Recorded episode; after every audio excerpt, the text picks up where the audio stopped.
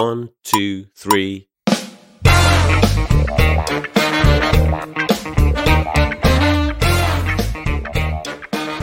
大家好，我们是现现实实摸鱼摸鱼。这一期呢，终于要还上之前埋的一个坑啊，说要好好的聊一下童话。准确的来说是安徒生童话，就是介于学姐我本人对于小美人鱼独特的这个爱啊。今天其他三位主播就是硬被我拉来做陪聊。那首先我们先请各位主播来介绍一下自己吧。我是虽然知道《丁丁历险记》是漫画，但是我还要选《丁丁历险记》作为我最喜欢的童话的桑尼。我是最喜欢小王子，然后也非常喜欢易逼怀特写的呃童话故事的 CK。大家好，我是呃永远十八岁，永远喜欢灰姑娘这种脑残故事的七仔，谢谢。我是最永远最喜欢海的女儿，就是小美人鱼的学姐哈。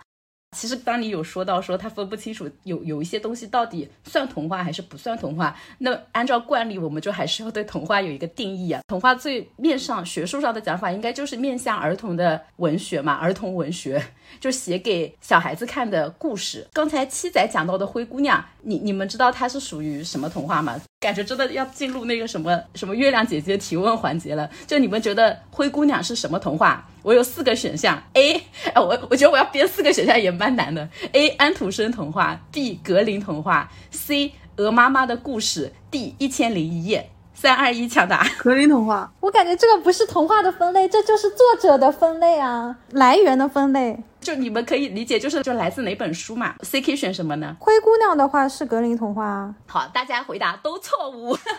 同时是格林童话，但它也是来自鹅妈妈的故事。我借这个问题，我就是要引出就安徒生童话和这些童话不同的地方。为什么说灰姑娘既是格林童话，又是鹅妈妈的故事？就是因为格林童话其实不是格林兄弟写的，鹅妈妈的故事也不是这个作者夏尔佩罗自己写的，他们都是收集了欧洲当时的民间故事。就是比如说从自己奶奶那里，或者从民间就别的地方听到这个故事，然后把这个故事记录下来，用自己的文笔润色润色，所以这是个多选题。哦，原来是这样。太假了。其实那个格林童话是一八一二年开始出版的，然后鹅妈妈的故事是一六九七年出版的，安徒生童话是从一八三几年陆续就是出版的。就是他明明比其他的这些童话的作者要晚，但是他是童话之父，就是因为其实其他的作者就跟那个《诗经》里面的采风一样，就记录一些已有的故事，所以这两本里面也有很多重复的故事，比如刚才说的灰姑娘，两边都有的。但安徒生它里面也有几个作品，应该也是来源于这些民间传说，但它有更多的童话故事是他原创的，他的童话故事也明显跟刚才说的几个童话故事不太一样嘛。安徒生有意识的自己原创了很多之前不存在的，就是很奇幻的童话故事。我可能希望童话是一个没有什么宣导意义或者教育意义的东西，就是让我快乐的看故事。但其实安徒生童话里面确实加入了一些很多意义，他是希望成年人和小孩子都能从中学到一些东西，这可能也是他的地位比较高的一个原因之一啊。当然，这只是我个人看法，求生欲满满，真的是。还是有个小问题跟大家跟三位捧哏互动一下，就是你们觉得除了海的女儿啊，就是那个小美人鱼那个翻译问题，就是你们有很把握的说出安徒生童话的一个故事吗？野天鹅啊，野天鹅快乐王子，是王尔德写的，卖火卖火柴是谁啊？卖火柴是安徒生，丑小鸭，是夜莺与玫瑰是他吗？他有夜莺的，也有叫玫瑰的，没有夜莺与玫瑰的。但我不知道你说的玫瑰那篇具体是什么情节，因为他有好多关于玫瑰的。那那可能就是夜莺吧，就一个国王养了一只夜莺。哎，对对对，那个是安徒生童话，就是刚才说的卖火柴的小女孩是安徒生嘛，然后那个夜莺，C K 说的野天鹅，就这几个是安徒生的，然后格林的是白雪公主、灰姑娘、睡美人，然后还有青蛙王子，还有长发公主。在格林童话版本里面，它其实叫那个蜗居姑娘。你就是这两派系有什么差别吗？就迪士尼改编的都是格林童话。是的，大部分迪士尼改编的都是格林童话，只有两部是安徒生，一部就是那个小美人鱼，还有一部是那个冰雪奇缘。对，但是用原著党的说法，这个其实是魔改了，它是应该是改编安徒生童话的那个冰雪皇后，还是叫白雪皇后？我真的不敢认，因为那个里面的那个白雪皇后就是那个艾莎的那个角色嘛，她是个大反派，然后那个安娜那个角色。其实根本不是她妹妹，而是一个就是一个小姑娘。然后这个小姑娘去救她的男朋友，哎，也不是男朋友了，就是她青梅竹马的一个小男孩。那个小男孩是被这个冰雪女王就是迷晕了，然后带到自己的冰雪王国去囚禁住的这种这种这种情况。然后安娜那个有一个小女孩的角色，就是克服重重困难，得到了很多人的帮助。这个很像安娜的那个故事情节，就得到了很多人类、非人类的各种生物的帮助，然后把自己的小男朋友救出来的一个故事，是不是魔改了？就《冰雪奇缘》，他的人物感觉都是。自己迪士尼自己创的，他可能只是借鉴了大环境，因为他宣传的时候也没有提哎。呃，对，但是他那个叫什么冰雪皇后的能力，故事真的完全不像。反正现在能查到的就是网上的资料还是这么说的嘛。我们又扯远了，为什么那么多迪士尼的这个作品都是改编格林童话？是因为格林童话里面就是有很多王子公主，还有那种美好的爱情故事，你知道，happy ending 的结尾非常的光明，这也是民间故事的一些特点，就是一定有好人和坏人，明确的好人和。坏人，然后好人一定会打败坏人的，但在很多安徒生童话里是没有的。他有明确的好人坏人的其实很少，或者有可能都只有坏人。刚才我们说的那个白雪皇后，虽然那个皇后把小男孩掳走了，但这个皇后就是在安娜那个角色，我已经忘了原名叫什么了。去救那个小男孩的时候，她都中间都没有出来去阻止这件事情，就也不是那种很反派的这种弄法，然后也没有安娜呃，就是那个小女孩去打败皇后的这种场景，她就是把人救出来了。就你们 get 到我的意思吗？能能，我懂。就她跟朴素的这种民间童话的这种思路比起来，他其实是一个作家，他可能想表达一些自己的什么三观啊，他就没有办法把它写写成非常纯粹的给小孩子看的，就故事主线很单一的非黑即白的故事，加了好多定语，而且安徒生童话里面的公主的比例啊，真的非常的少，他可能有很多故事里出现了公主这两个字，但是这个公主连路人都不是，戏份非常非常的少，公主戏份比较多的几个几个故事，其实我们可以了解一下。哎，我又要提问了，你有没有有印象中的公主来自于安徒生童话呢？我记得的公主是豌豆公主。算，刚才那个 C K 说的那个野天鹅里面其实也是有公主的。这个故事不是安徒生原创的，它就是格林童话里面也有这个版，只是里面的有些细节不一样。格林童话里面这个公主有十二个兄弟，然后野野天鹅里面就是这个公主有十一个十一个哥哥。你有没有感觉欧洲人好能生啊？还有一个是那个格林童话里面，就是那个兄弟们变成野天鹅的原因，是因为他那个老父亲嘛重女轻男，在皇后怀公主的时候，他说如果这个生下来是个女儿，他就要把前面的。兄弟都杀掉，然后把皇位就传给这个女儿，意思你们有没有觉得这个很荒谬？就这个只能只有民间故事能想得出来吧？对。但那个安徒生的版本，他是有一个恶毒继母，就是恶毒继母把那十一个兄弟都变成了野天鹅，相当于赶走，然后把把那个小妹妹也也从这个王国里赶走嘛，然后再有后面那个小妹妹去救自己的兄长的故事。这个后面的剧情都差不多的，只是前面是就是残暴老父亲，后面是恶毒继母而已。安徒生童话里的公主就很惨。要么就是就是命运很坎坷，而且最后结尾就是没死就已经算命好了。后面像那个《海的女儿》里的公主就变成了泡沫嘛，其实其实也待会可以稍微展开一下，也不是变成了泡沫，是是另外一个事情。然后就没有了。后面其他的故事里的公主啦，就是工具人，就是他的所有故事里情节的公主是个什么角色呢？就像打火匣里面的那个，就是一个冰溜子，是拿到一些，就是那个打火匣就跟那个叫什么阿拉丁神灯啊，对对，跟阿拉丁神灯一样，就是会出现一点燃它就会出现什么三只狗帮他做很多事情嘛。呃，这个好像那个《天龙八部》里面的那个虚竹，就把公主从他的房间里偷到他偷到他自己的家里，然后干一些事情。反正就这个公主，我觉得也蛮惨的。然后还有另外几个故事，什么飞香啊，什么旅伴，就很多故事都是一些人就是要娶公主，然后公主会设置一些很莫名其妙的条件。我记得有一个什么最难使人相信的事情，这个公主的条件就是说，你们要讲一件事情，然后让所有的评委都觉得这个事情太太令人难以置信了，然后就可以娶她之类的。就所有的公主都是这种这种工具人。然后还有一个是什么叫沼泽王的女儿，那那个也是个长篇，里面的一个公主还是埃及公主，就是安徒生也很喜欢写各个国家的。就埃及公主因为自己父亲什么生病，然后大概飞到就是北欧那边的什么沼泽地里去找一个药，然后就被那个沼泽王直接掳走了，就掳走了，还生了一个女儿。然后后面就是他女儿的故事。这个就是公主系列，有没有什么槽点要吐？我是不是应该互动一下？我展开问一个问题啊，好，野天鹅这个故事就是听起来这么令人不适，为什么会被安徒生从格林童话里面选出来，就是这么万中选一选出来改编？我觉得可能就是各地都有这种版本，然后他就是再写了一遍。这但我也很不能理解，他别的故事就是都是跟民间传说的，就是完全没有关系。对，只有这这一部感觉明显看到了改编的痕迹。我我不知道这部故事还来自格林童话，但是我对这个故事印象非常深刻的就是，我觉得他妹妹还是很了不起的，就是他救了他的哥哥，然后他不是有有一个最小的哥哥，还是没有就是完全变成人嘛？他因为他有一截手臂还没有治好。对对对，是的。但是我觉得这个真的是要看各自解读的。就是刚才你们纯听情节的话，就觉得这个情节很荒谬，但是你去看故事的时候，你还是会跟着那个女主角这个小公主的这个，你会觉得她就是勇敢嘛，然后她就是敢于做一些事情，然后就是坚持勇敢。她在很多的故事里面塑造的，如果是正面的角色，其实她很强调勇敢这个特质，还有坚持，觉得这些品质很重要。哦，我想讲一下，是因为我我这个故事呢，我长大以后又看一遍，为什么令我不适呢？是因为那个国王感觉就是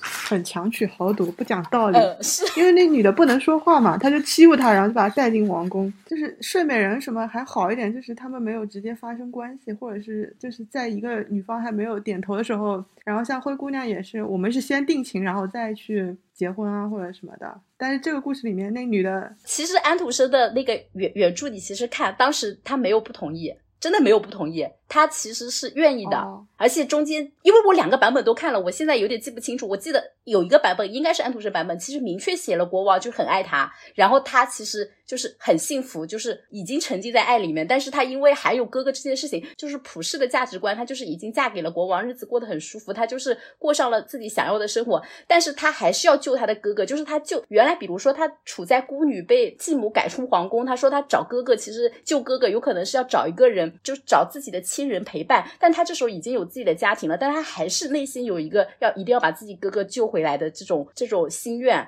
和坚持，我觉得是讲这种东西的，就我不受外界环境的影响，就是我过上了好生活，或者是就是国王因为这个事情已经猜忌我了，甚至我被架上了火架要被烧死了，但我还是要坚持做这件事情。明白？因为这个安徒生的所有童话故事是在十九世纪初写的，它里面有很多情节，大家现在有现现代人的眼光看，真的是很暗黑，大家就觉得很不可思议。像那个打火匣，一开始那个士兵就把巫婆的头砍下来，就是很血腥的情节。为什么会是专门写给儿童看的呢？就真的就很多故事，你要处于当时的时代去看，就在那个时代，就随随便便把人头砍下来就是个正常的事情。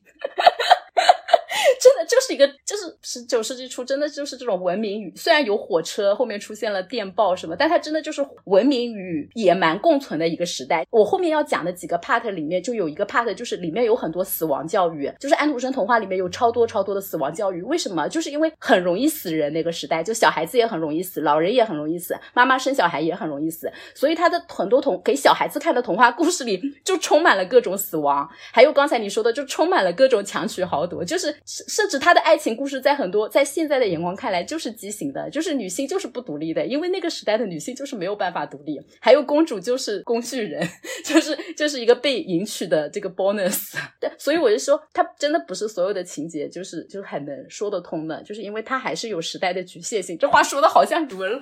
上要上语文课的感觉，因为还是想对比一下安徒生和格林，所以我就是要把公主这个特点拿出来分析了几个故事嘛，就就是想说安徒生的里面的公主啊，都都真的挺惨的。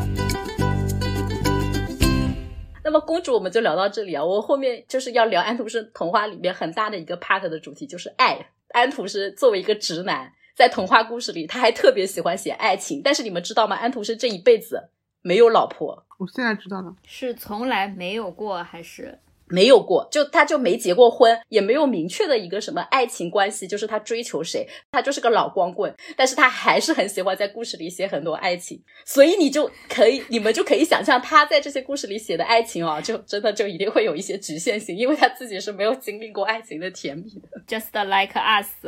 但我从他的故事里，我明确知道他一定单恋过别人。他把单恋而不得的这个心情写得非常的还原。安徒生童话里面讲爱的，除了爱情，它还有很大一部分是讲更大范围的爱，就是爱人类，就是上帝、基督教。这安徒生是个很虔诚的基督教徒，他就是真的有一个很普世价值的爱人类的这个 part。那我们先把那个广义的那个爱，爱人类，就是爱生命这一部分先拿掉，就仅看爱情部分的，我们聊举几个就是我印象比较深的故事来展开聊一聊。我把所有的他写的爱情故事，呃，可能这个分类有遗漏啊，就是我随便分分啊，就不要太较真，分成虚构类爱情和非虚构类爱情，就是比较写实，能明显找到他自己一些映射的叫现实类，然后虚构类就他可能会写一些一些比较呃有浪漫主义色彩或者比较玄幻的一些爱情故事吧。这个故事应该你们都听过，就那个坚定的锡兵，嗯，你们应该有印象吗？有，要不 Sunny 你帮我用两句话概括一下这个故事，我们休息一下。好像就是有一个天生少了一条腿，还是什么，反正就是一个受歧视的锡兵的一条腿，一条腿。小，它是个嗯小玩具吧，对对吧？然后他爱上了一个，有一天他发现有一个另外一个玩具，完了，你先给我不 brief 一下，是有另外一个玩具吧？就有类似一个纸片人一样的啊一个小、小女孩的一个，好像是纸片人吧就类似，你们就把它当做是一个卡牌一样的玩具。行，那我我知道了，就是有一个锡兵爱上了一个纸片人姑娘，然后这个锡兵就是非常惨。那他经历了各种磨难之后，他又见到了这个纸片人姑娘，后来他们就一起惨死在了这个壁炉里。对对对，讲到了重点，就是首先他就是跟这个他从头到尾跟这个纸片人姑娘没有任何的交流，就是没有任何的接触，小手都没有亲一下，话都没有说一句，他就是一见钟情，深深的爱上了这个姑娘。但爱上之后，他就是被小孩子弄丢啦，然后什么到水沟里啊，什么被狗咬，我我这个我就乱讲了，就是遭遭遇了一系列就是丢掉的玩具会在外面遭遇的事情，最后又被这家的女仆捡回这个房间，然后他就又回到了这个姑娘身边。大家以为 happy ending 的时候呢，这个小男孩又把这个锡兵扔进了火炉里，就没有任何原因扔进了火炉里。当锡兵就是在这个什么燃烧的火炉里要被融化的时候啊，他就是看着那个姑娘，这个我有点记不清了，一阵风吹来还是什么，这个这个纸片人就也被吹进了这个火炉里，他们就一起在火炉里被烧掉了。来，大家有什么感想？好赞，我喜欢烧死所有的情侣。没有情侣啊，纸片人姑娘什么都不知道呀。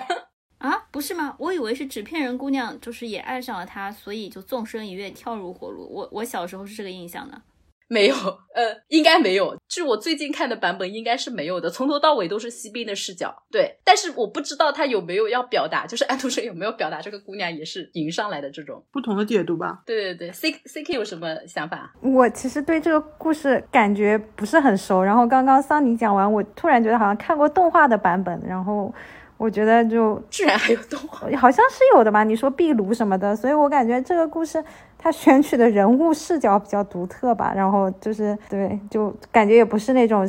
活生生的人嘛，就是跟那个王子公主这种还是不太一样。对他的所有爱情类，我真的找了一下，真的就没有王子公主那种纯粹的爱情，就没有讲王子和公主怎么真的相爱的事情。所以我说这个老光棍其实就不懂爱情。他那个坚定的 CP，我真的就是一个怎么从单恋走向毁灭的故事。但是还是看，其实小时候看的时候是觉得蛮感人的。然后为什么特别喜欢这个今天的锡兵，是因为我很喜欢他这种写法，就是从头到尾这个锡兵啦，就很多人写玩具，从玩具的视角写故事的时候，那些玩具一定是会说话、会动、会干嘛，对吧？这个锡兵从头到尾没有动一下，没有说一句话，然后甚至说小男孩把他扔出去的时候，他说他这个时候本来应该什么，本来应该说一句，就是类似说不要扔我，或者就是小男孩去找他们没有找到，其实已经经过的时候，他应该喊一下我在这里，他都说这个锡兵就没有喊，因为这个锡兵是个哑巴，觉得自己是个坚定的锡兵，就是不能随，不是不是，他他就合理化这个事情，他就给小孩子合理化说，其实那些玩具都是有生命的，但是他们在你面前就是不会说话，不会动，就是因为他内心很坚定，他就是不能动。本 Toy Story 的粉要插一下，就是《玩具总动员》的设定也是这样的，在主人面前是就是装死的，所以你看有没有看过那种短视频里面发过什么那些《玩具总动员》的 cos 的演员在街上走，然后一个人说 Andy's coming，然后所有人就倒下装死，就是这个是贯穿一二三的设定。但是到第四部的时候，就是打破了这个规则，这个是不正确的。在一二三的玩具的守则里，就是应该 破坏了这个世界观，是吧？对玩具在人的心里就是死物，但是这个锡兵和这个不一样的点是，他不是只在小男孩面前不能说话不能动，他连在别的玩具面前也不动。小孩不在，就别的玩具开始开 party 了，其他的玩具过来邀请他什么怎么样的，他都不动。信念感非常强。对他的信念感就是啊，我不能动，因为我是一个坚定的锡兵。就这句话真的就重复了好多遍。好孤独啊！好像是个然后脑子有点问题。我们不要这样这样解读人家。我很喜欢安徒生这一点，他这个手法还用在了一一篇故事里，就是那个小益达的花儿，就是讲小益达不是有很喜欢一束花，但是那束花就蔫了，就是明显就是大人看就是这个花养不活要死了嘛。但这个时候他很伤心的时候，有个大学生就跟他说说你的花晚上去参加皇宫里花办的这种舞会，跳得太累了。然后小益达就晚上做梦的时候，他就梦到了，但是情节里面没有说他梦到，说他睡到一半的时候，他就在想自己的花是不是去参参加舞会了。然后他就说自己醒了，然后趴到自己房间看，发现就真的有一个舞会，然后花园里的花都来了，怎么怎么怎么样的。但是那个其实既可以说是小女孩的梦境，也可以说是小女孩自己看到的，就是她两边都讲得通。然后第二天她那个小益达起来的时候，她那个花就死了，然后她就和她的什么来看她的什么表弟，大家就找了个坑把这个花埋掉，然后说这个花就是至少临死前什么她参加了一个很棒的舞会啊什么的，就她就是能把一个故事讲的，就是你可以相信它是真的，也可以相信它就是一个美好的梦境什么的，就非常的 make sense。哎，我们又讲跑题了。我回到那个就是安徒生的虚构的爱情故事里面，就除了坚定的锡兵，它还有一个很神奇的故事，就是也非常不适合小孩子看的。这个故事很适合改编成 TVB 的剧，就是它是一个谋杀还带复仇的故事。这个故事就叫《玫瑰花精》。你讲一讲。他是讲说，就是玫瑰花里面有个花精嘛，然后那个花精在玩的时候看到了有一对情侣，这对情侣就是很相爱，但是呢，情侣分开之后，就是女孩的哥哥就好像很不喜欢这个妹妹的男朋友嘛，然后就跟着妹妹的男朋友到森林里把她的男朋友杀掉了，然后埋了起来。但是那个花精看到了嘛，然后妹妹就是觉得自己的男朋友怎么就失踪了，一直不不回来，就很难过，就在房间里哭。然后花精就跑到那个妹妹的面前跟她说：“说我带你去，意思就是你男朋友被埋在了那里。”然后妹妹就就挖到了她男朋友的尸体，其实好像也知道她哥哥干的，但是她也不能做什么，她就把那个男朋友的头砍下来，装在一个花盆里，带回了自己的卧室。过了不久就生病死掉了。然后这个哥哥就把妹妹的房间里的这个花盆放回了自己的卧室。然后花精就很好像很生气，花精就一直很想惩罚这个恶人。这个花盆里面好像是种了一种什么花，我忘了。花精当时想报仇，他就先去找蜜蜂，然后那些蜜蜂就女王就带着一群蜂群就想去把那个哥哥扎死。但是等他们到哥哥的卧室里的时候，发现哥哥已经死了，因为那盆花的反正那个花盆里面不知道从那个里面长出了一个什么花，晚上会发出一种香气，就把人熏死。就是发现这个哥哥死了，来到他们房间的时候，就有人不小心把那个花盆打碎了，然后那个花盆里的骷髅头就掉了出来。大家有什么感想？就感觉是分级好像有点不太对。是不是那个时候的小朋友听的故事也太刺激了吧？这个就跟我们看柯南是一样的呀。可能来到中国的时候也有一些删减吧。我觉得我好像小时候看的时候也没有觉得有什么童年阴影。应该就没有这一个故事，因为好像大部分给小孩子看的那种插画版都是精选集，就是会筛掉一些故事。这个故事明显就是被筛掉了。我小时候看《一千零一夜》，真的童年阴影，各种重口味。对，因因为那个民间故事它就没有做什么筛减。也是，这个也没有讲什么特别的爱情，我只是觉得这个故事情节真的很刺激，就看完之后就一直恋恋不忘。然后它还有一些虚构类的爱情故事啊，就是拟人的，就是里边不是人，就比如说什么一个陀螺一个球，就是类似皮球的东西放在一个抽屉里，然后陀螺就很爱那个皮球，跟那个皮球求婚，然后那个皮球一直就看不上陀螺，觉得自己什么应该嫁给麻雀之类的，因为它会跳得很高嘛。然后有一次就是那个皮球跳太高就不见了，然后陀螺以为它就是跟麻雀。私奔了，然后一直就是念念不忘他，就一直跟别人说自己曾就是自己的类似自己有一个白月光啊，什么皮球啊，怎么怎么样的。但有一天那个陀螺就是也不小心掉到了一个垃圾箱里，然后发现里面有个皮球，就是那个已经斑驳了的，就当时他好像是掉在什么屋顶，就是被水滴了很多年，然后又倒到垃圾箱里，他就碰到了这个皮球，然后这个皮球还跟那个陀螺回忆说自己曾经，他没有认出来他，但是他就是类似跟他聊的时候就说到自己就是那个皮球，然后那个陀螺就沉默了，他就没有跟那个皮球相认，他就沉默了。然后他后面又被自己的小主人找回去，他就再也不跟别人提自己有一个初恋是皮球了。你有没有觉得这个故事非常的真实？举个例子，就是你们去同学会看到自己曾经暗恋的这种帅气的小男生变成了一个中年胖子，你就再也不愿意承认自己爱过这个胖子。可以，而且这个故事的标题叫《恋人》。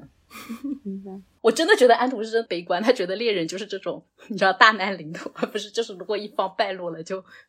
果断抛弃的关系，我觉得他可能就被他的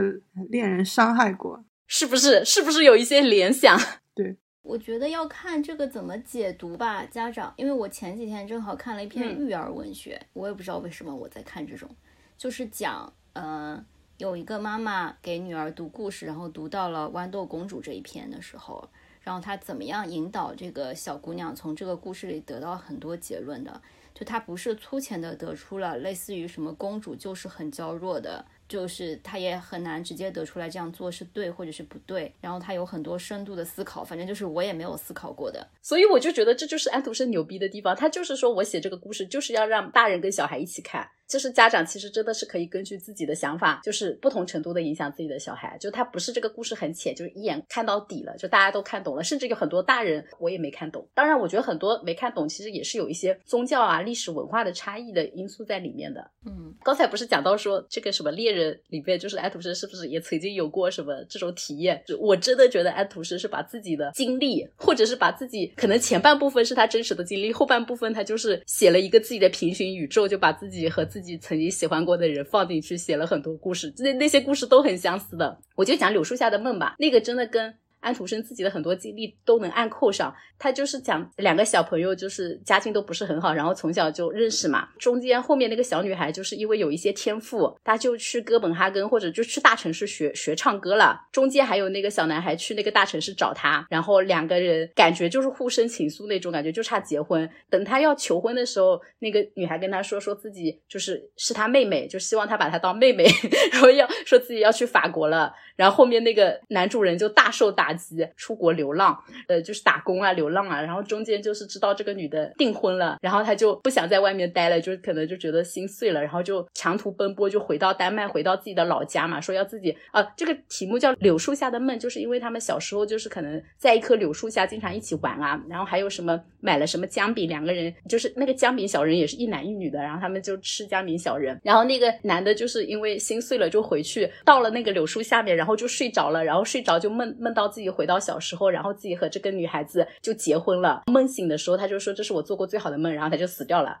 就为什么说这个故事很暗扣，就是安徒生自己，是因为安徒生小时候就是一个穷地方的这个什么鞋匠的儿子嘛，然后他的父亲很早就去世了，然后他小时候就一直很想唱歌。我感觉她是那个女女性角色，她就后面跑到哥本哈根去学，先是想做芭蕾舞演员啊，后来因为体型不行又去学唱歌，然后中间因为嗓子倒掉了，就是变声期嘛，就是你就七仔知道的，小男孩会有一段期间变成公羊嗓，对不对？就不能继续学唱歌，然后就开始被他的那个就有一些资助他的好心人，因为他就是他很会 social，他真的就是个社牛，他就会找一些就是有地位的人去说自己的梦想啊，然后说自己想就是想就不想做一个普通的呃什么鞋匠什么，想学艺术什么，然后就有人送他继续去学文学，他后面又写诗，然后当诗人还出了诗集，最后才从三十岁才开始写童话的。我觉得他是那个他是里面的那个女孩，然后他可能有一个喜欢的人是那个小男孩，后面又死掉了。当然这个只是我们的一些我的一些无脑的 Y Y Y。所以安徒生是同性恋吗？也是坚定的基督教徒，不可能是同性恋的。我是真的觉得他很很有可能有一个童年爱人之类的，后面死掉了，然后他就分心所爱。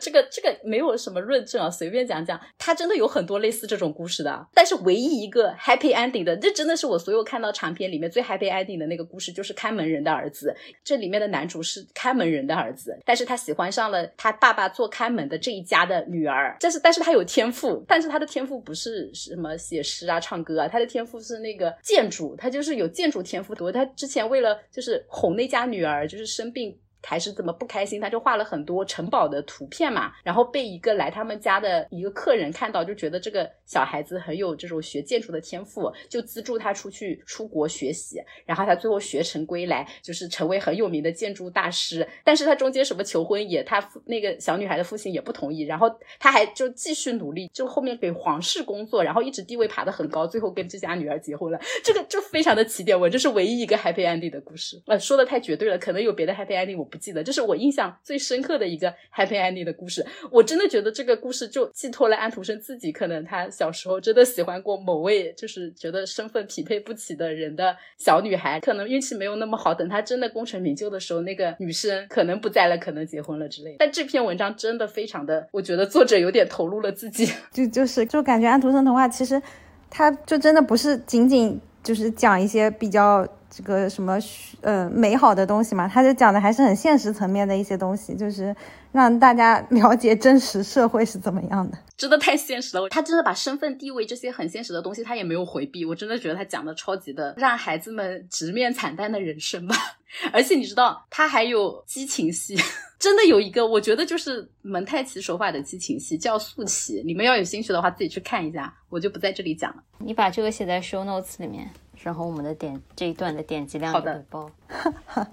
哎，但是看到又会很失望，他没有真的写什么脖子以下的动作，但是他那个剧情明显就是发生了什么，而且我跟你讲，还不是一对，还不是一女一男的这种。牛逼在说什么天哪，我我感觉我小时候看的安徒生童话没有这么丰富。他，你确定这些东西都是全部整理在他的就是安徒生童话，然后给小朋友看？因为我觉得，因为他有可能同时写过很多别的小的 piece，他并不一定都是把它作为童话来写的。其实安徒生自己就是没有一本真的叫安徒生童话，他三十岁开始写的时候是出了一本叫《给孩子们看的故事》还是童话，然后里面就是有早期的一些，后面他就是说每年圣诞节都会出。当然，我们现在看的就是安徒生童话全集，一定是我怀疑也是有所谓你说的，就可能有一些故事他只是写一个故事，但是也被收进来了，但不是所有。安徒生还是有很多作品在他别的作品集里的，真的不是把他所有写的作品都拿进来了。还是界定为故事的你才拿进来的。除了爱情里面，其实安徒生很大的一块爱，我觉得是在讲爱人人类。这个就有我最喜欢的《海的女儿》。我不知道你们对《海的女儿》里就是那个小美人鱼的剧情有什么深刻的印象？我想说，其实《海的女儿》本质上她上岸真的不是为了追求王子。你们能不能讲一下你们对《海的女儿》的记忆有什么？她上岸不是为了追求王子，对的，但是上岸之后的活动都是围绕着皇但子。对的，是的，我记得她和那个巫婆，她其实只是想要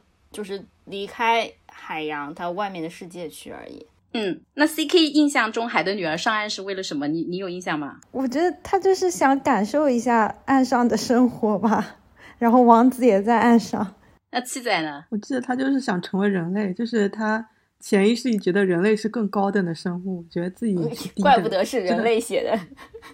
真的，我我我我印象这样，然后我当时就觉得不懂，我觉得能游泳好牛逼啊！这个大家可能真的就是被那个记忆或者有一些改变模糊了记忆，但是那个七仔那个是对的，他就是为了成为人类，但是。他不是为了说当人类，他是当时有一个很牛逼的设定，是说这个就又又回到了安徒生的宗教信仰上来。他的那个说法是，海的女儿就是他们那个种族人鱼那个种族，虽然寿命很长，能活一千年，但是他们死后是没有灵魂的，就是他们死了就是永远的消失了，就是现在的无神论者永远的消失了，什么都不知道。但是人类是有灵魂的，就是人类虽然只能活几十年，但是死完他的灵魂是会上天堂的。他找王子，要让王子爱上自己。除了他，就是也有点中间有点他被王子的美貌也有点吸引了，他也是个颜控。但除此之外，他其实是有个说法是，如果有一个人真人类真心真意的爱你，他的灵魂，他的一半的灵魂就会注入到你的身体里，就是他也拥有了不灭的灵魂。所以海的女儿上岸，其实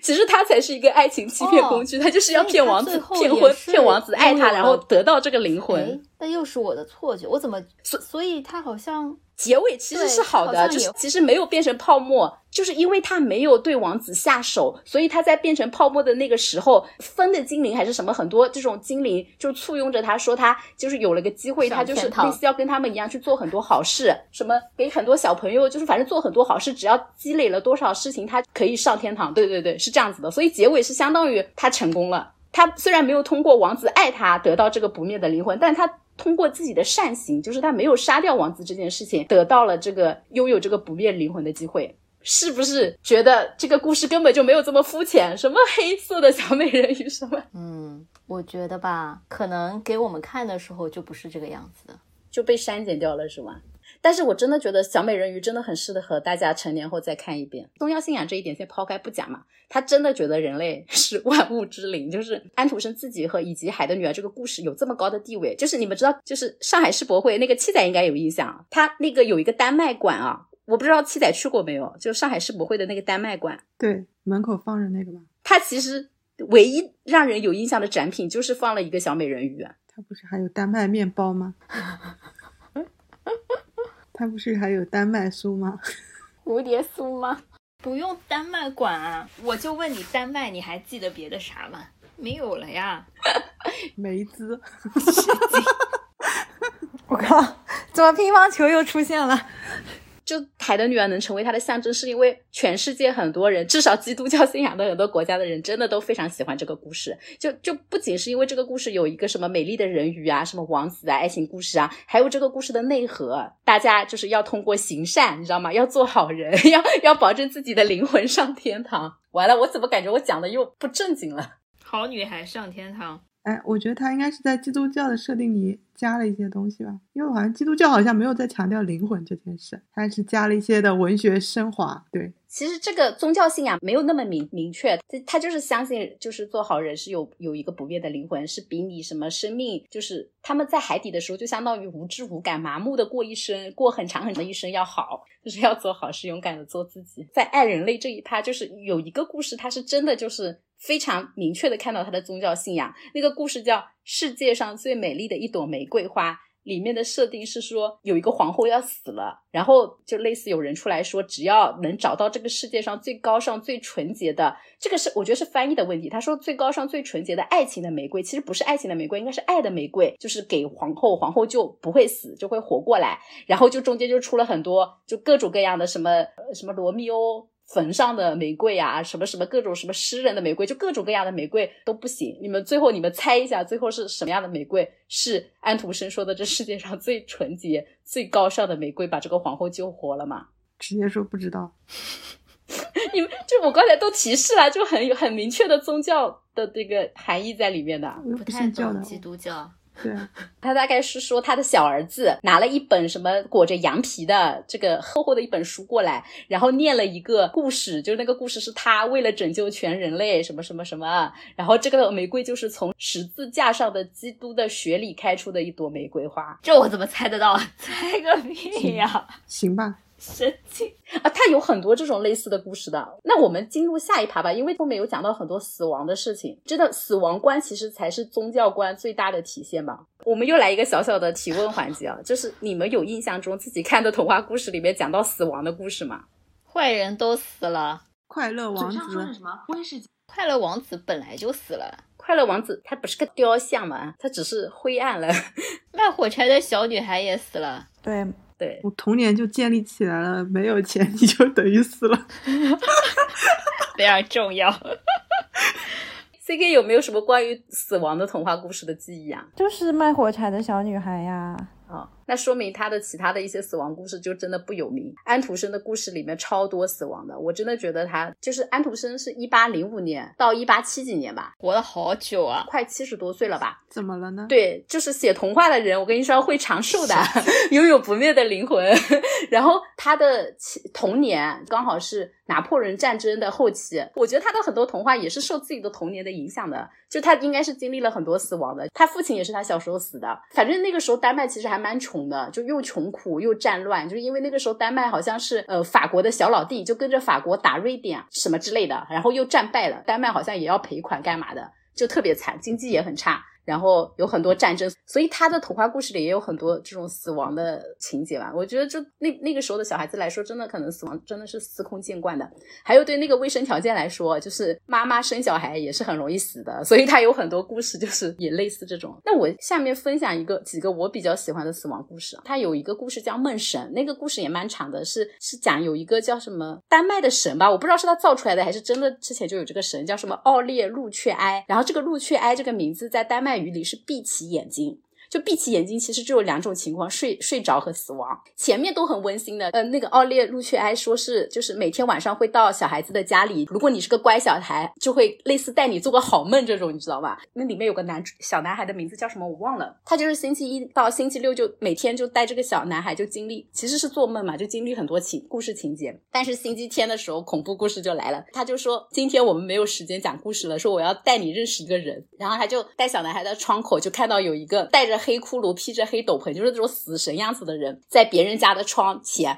把别人从窗窗口接出来，放在自己的就要么放在自己的座椅前面，要么放在座座椅的后面。梦神就跟他说，这个人也叫奥列路雀埃，他是我的弟弟，他是一个死神，然后说在你死亡的那天他会来接你，接你的时候他会看一眼你的，就是有一个通知书，就通知你死亡的那个通知书，这很像我们的那个叫什么判官那种，就是上面会有一个评语，评语就说你这一生到底是尚可还是很好还是不好之类的。就如果你的评语是好的，你就坐在这个死神的前面，然后这一路上他就会给你说很多好听的故事，就是让你开心。但如果是不好的评语，你就坐在死神的后面，他就会给你讲很多恐怖的故事，把你吓得瑟瑟发抖。我就会说就会坐在死神后面，他就会放屁。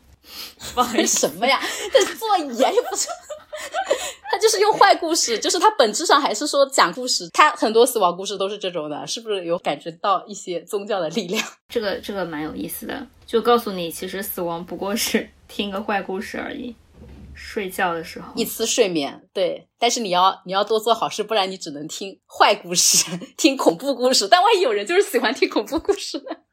那你就告诉他，其实死亡就是死了，这就最很恐怖了，是吗？然后还有一个很像这个故事的一个童话，叫《最后一天》。这个故事里面有个主角，他一直觉得自己是个很虔诚的基督教徒，就觉得自己的审判一定是好的结果嘛。然后那个什么领路人就带着他看了很多场景什么的，就反正就就说他其实并不是他想的那么好。但是这个故事结尾还讽刺了伊斯兰教和犹太教，就是这个人是好像说自己什么一生都嫉恶如仇，什么跟恶势力做斗争之类的。然后那个人说：“那你就不肯定不是基督教，你是不是个穆罕默德的？” 就是因为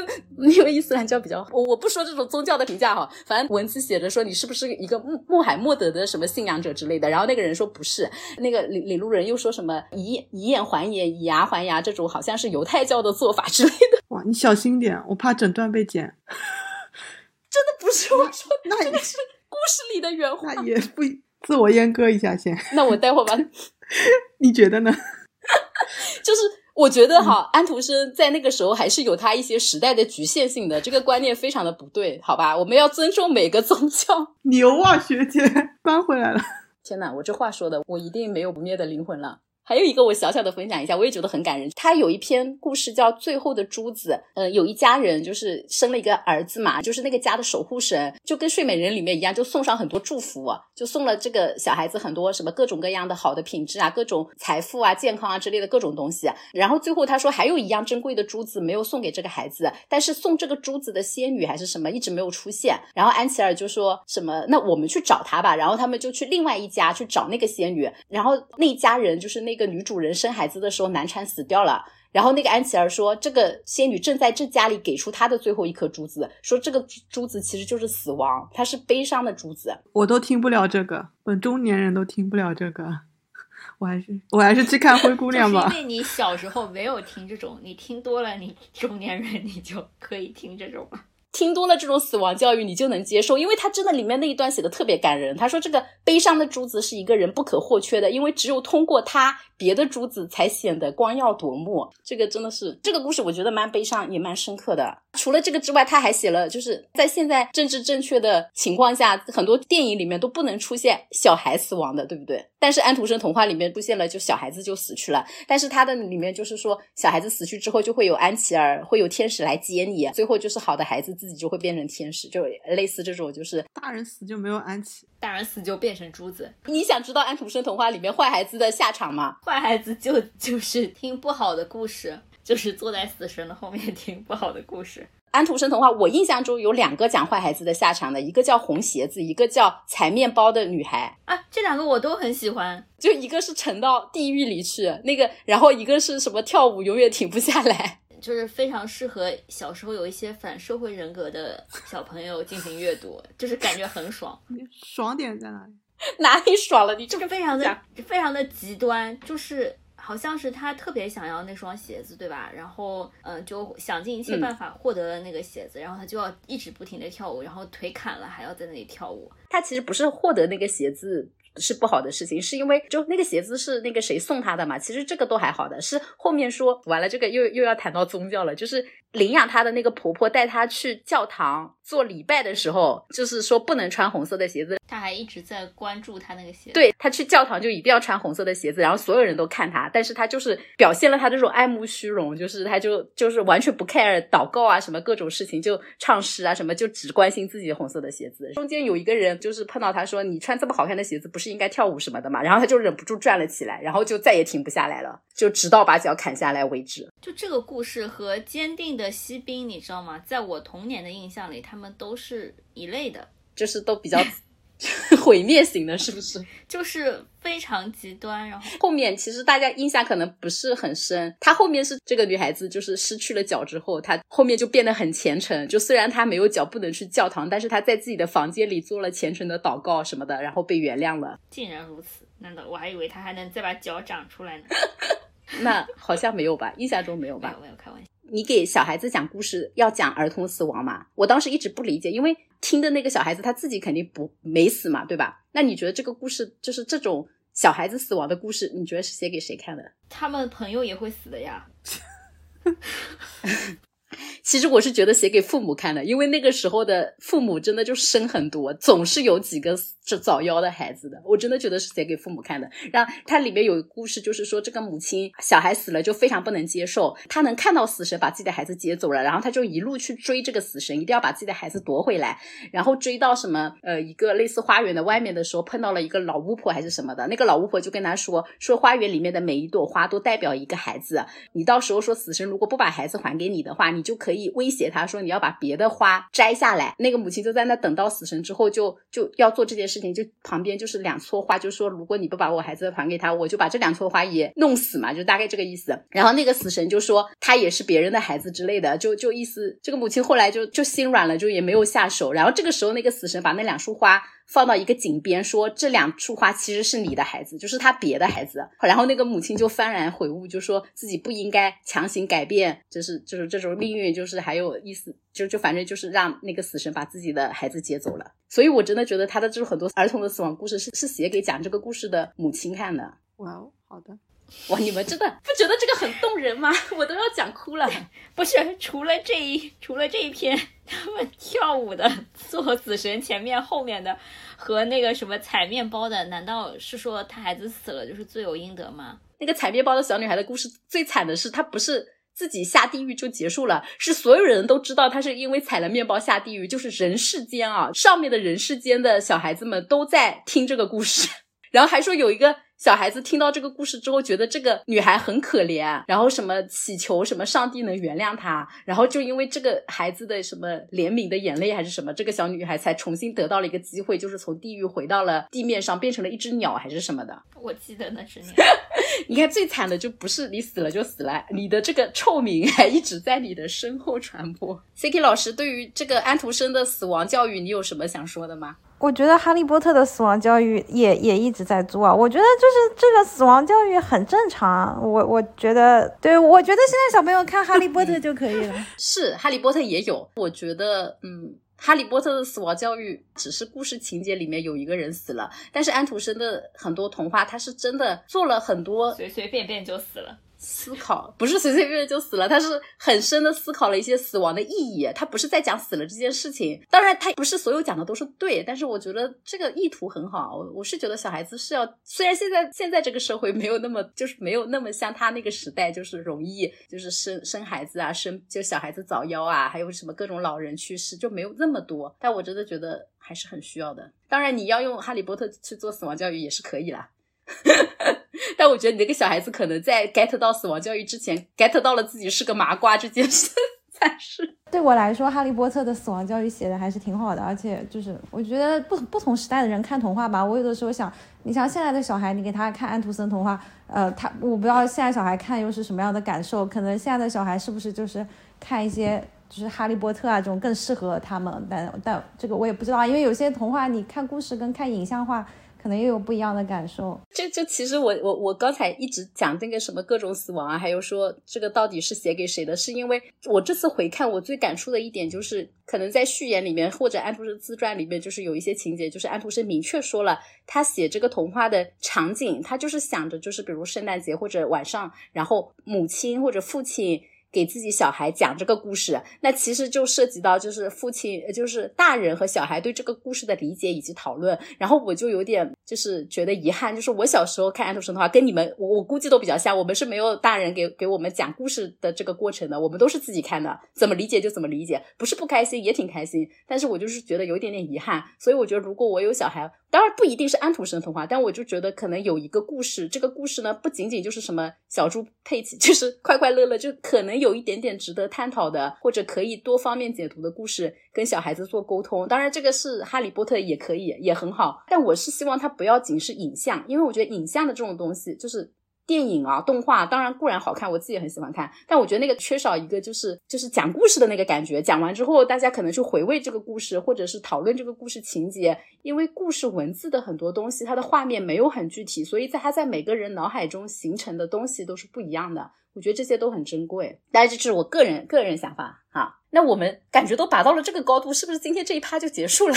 那你本来还在想说。为了蹭那个爱死亡机器人，找一下安徒生童话里面有没有讲到机器人的，然后发现他怎么讲到机器人？他那个时候对没有机器人。你你们想一想，就是安徒生那个时候有哪些科技？一八三零年到一八七零年之间。考我历史嘛？现在 开始想想想想嘛，想当然会觉得那个时候出现什么东西比较正常，肯定不是魔法棒啊，对吧？小火车。小火车，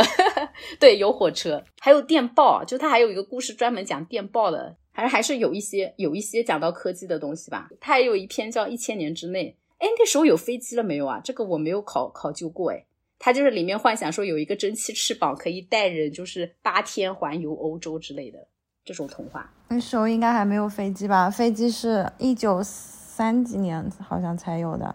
一九一几年。他这个蒸汽飞机的概念明显来自于蒸汽火车，所以他就觉得有蒸汽火车以后也会有这种蒸汽翅膀，就是带大家就是更快的环游欧洲。我一看安徒生童话，我觉得他们那个年代也蛮有意思的，真的就是既有王子公主，然后又有什么巫师巫婆，还有那种火车啊，就是一些很文明的东西，你不觉得非常的奇妙吗？我们现在也有啊，我们现在有巫师巫婆嘛？我们现在祛魅了呀，就很多这种东北跳大神还是有的呀，没有那么常见吧？我觉得你不能因为那个 太贴地气了，你就说他不能因为你没有。好的，好的，有有有有，也有互联网和互联网迷信，对不对？对啊，还有淘宝上算塔罗的，你愿意的话也可以管那个叫巫婆。可以可以，好的，我这边想分享的一些就是安徒生童话的几个 part 就结束了，就强迫你们听了我巴拉巴拉讲了一堆。我再补充一个小小的这个，就是我看的过程中找到一个算是我的小彩蛋嘛。你们知道安徒生那个名字音译过来的那个 S E N 嘛，对吧？这个大家英语这么好，应该知道这个词根就是丧的意思嘛？不知道，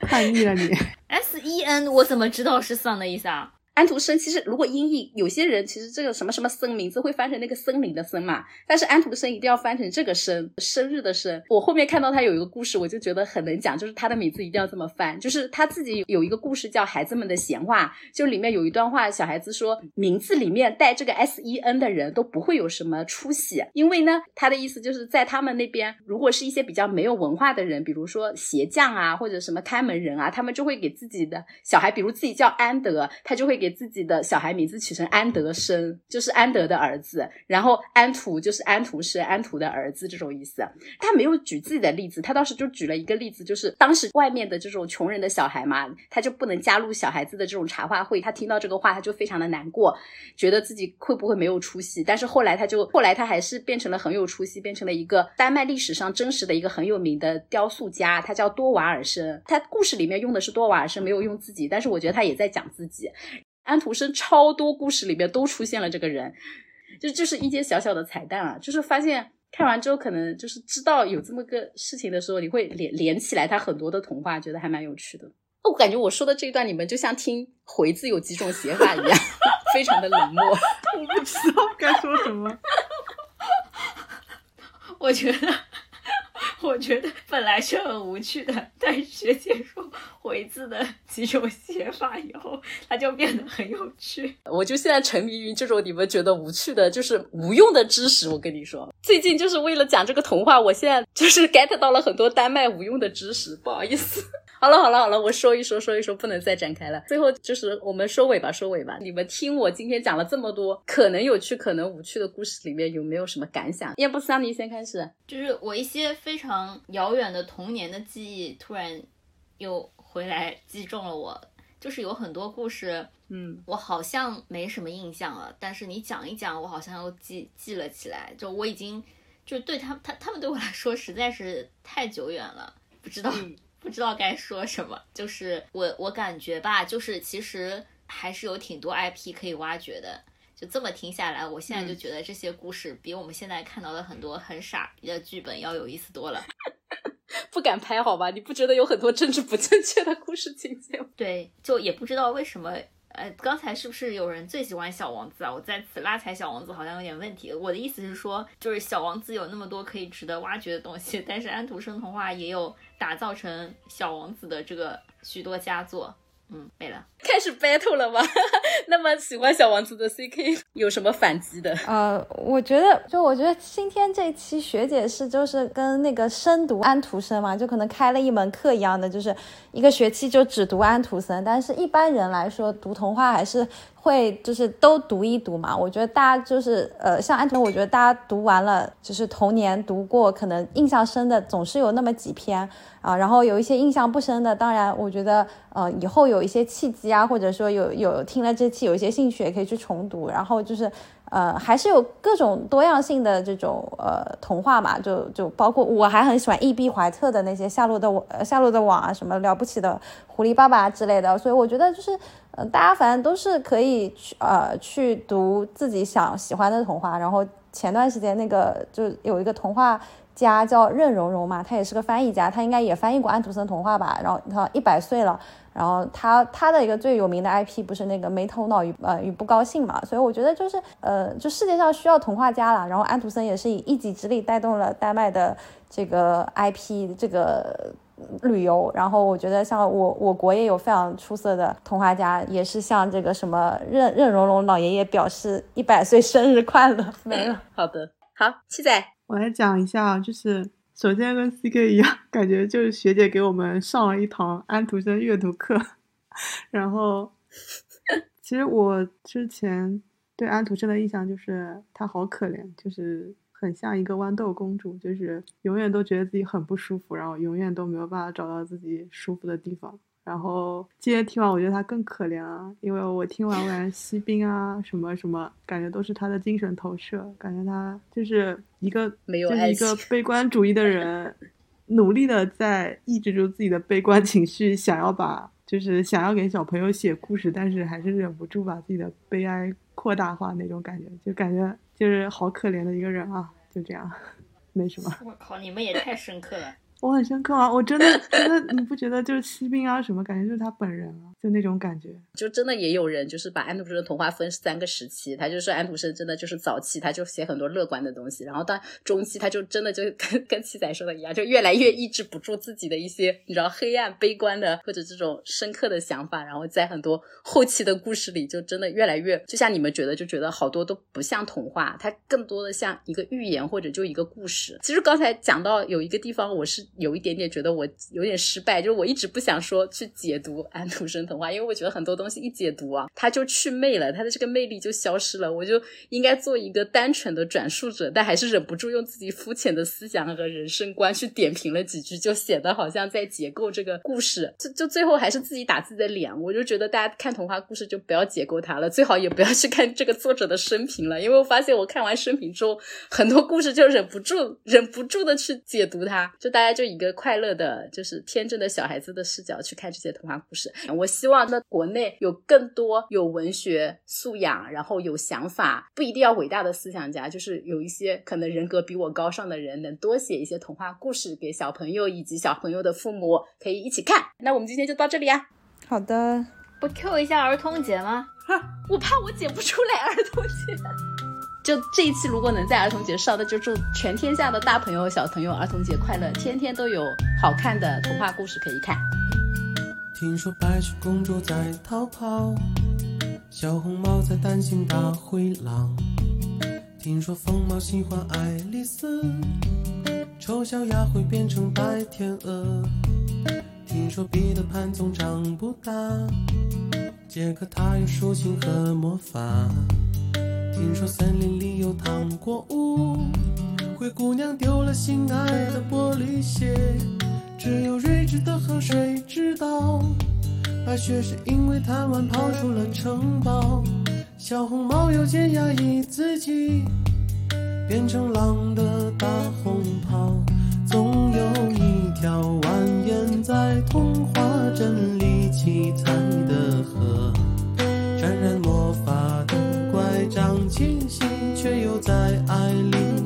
着。川流不息，扬起水花，又卷入一帘时光如水，让所有很久很久以前都走到幸福结局的时刻。